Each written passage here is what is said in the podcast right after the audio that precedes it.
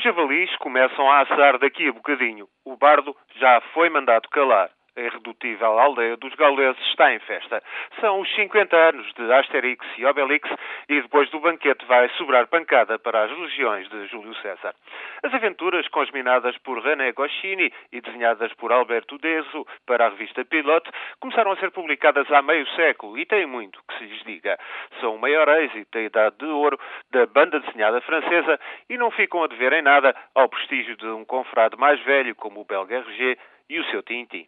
Nas andanças de Asterix, Obelix e do fiel Idiafix, a mistura da sátira e do burlesco é arrebatadora. A aldeia dos irredutíveis gauleses até poderia lembrar, no início dos anos 60, a ideia de grandeza francesa propagada pelo general de Gaulle.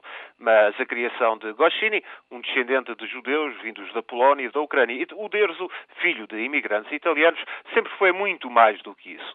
Por alguma coisa, o primeiro satélite artificial lançado pela França em 1965 foi batizado de Asterix, mas não houve europeu que não se divertisse com os jogos de palavras e os desvarios dos gauleses. Só os norte-americanos se mostram insensíveis aos encantos de Asterix e Obelix.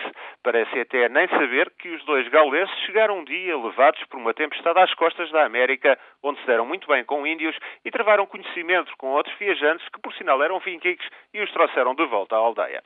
Mas na Europa, os estereótipos nacionais gozados no seu melhor são tidos por irresistíveis. Por exemplo, são baixinhos e educadinhos. Agentes do outro lado do Canal da Mancha, muito fleumáticas e com uma cozinha tão má que até mete dó.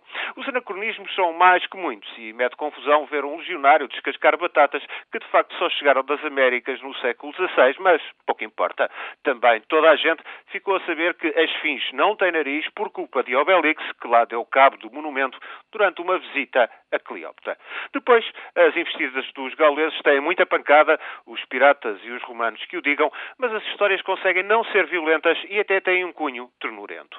Por causa da sua imensa graça, os álbuns de Asterix venderam já para cima de 320 milhões de exemplares. São traduzidos por todo o lado. Por cá, até temos uma versão em mirandês. Bem merecem a festa, pois, os irredutíveis gauleses, que contem muitos anos, imensos javalis e, sobretudo, que o céu não lhes cai em cima da cabeça.